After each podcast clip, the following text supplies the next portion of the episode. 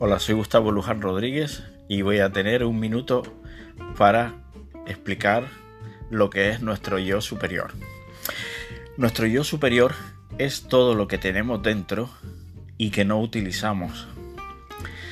Nuestro yo superior es toda la conciencia que podemos abarcar cuando indagamos en nuestro interior.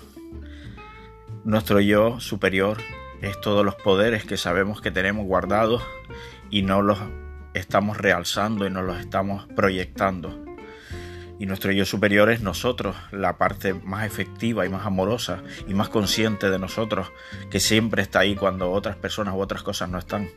Nuestro yo superior también es nuestras células, nuestra mente, nuestro cuerpo, nuestro espíritu, nuestra alma.